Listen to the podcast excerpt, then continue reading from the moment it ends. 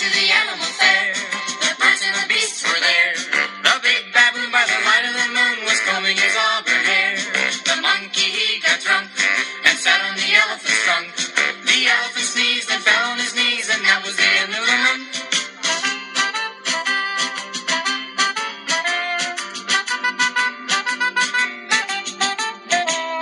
A flea to a fly and the flue. Said the flea, oh, what shall we do? Said the fly, let us flee. Said the flea, let us fly. So they flew through a flaw in the flue.